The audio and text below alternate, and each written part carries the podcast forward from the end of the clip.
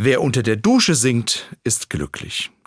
Diese Überschrift hat in meiner Tageszeitung vor einiger Zeit direkt meinen Blick auf sich gezogen.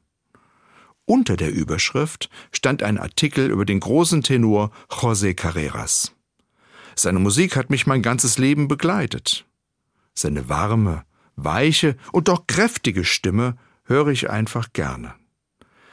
In einem Interview blickte der 75-jährige Startenor auf sein Leben zurück. Natürlich spielte Musik in seinem Leben eine große Rolle. Mich hat vor allem berührt, als er erzählte, wie die Musik ihm bei seiner schweren Krankheit geholfen hat. Immer wieder tauchte das Wort Hoffnung auf.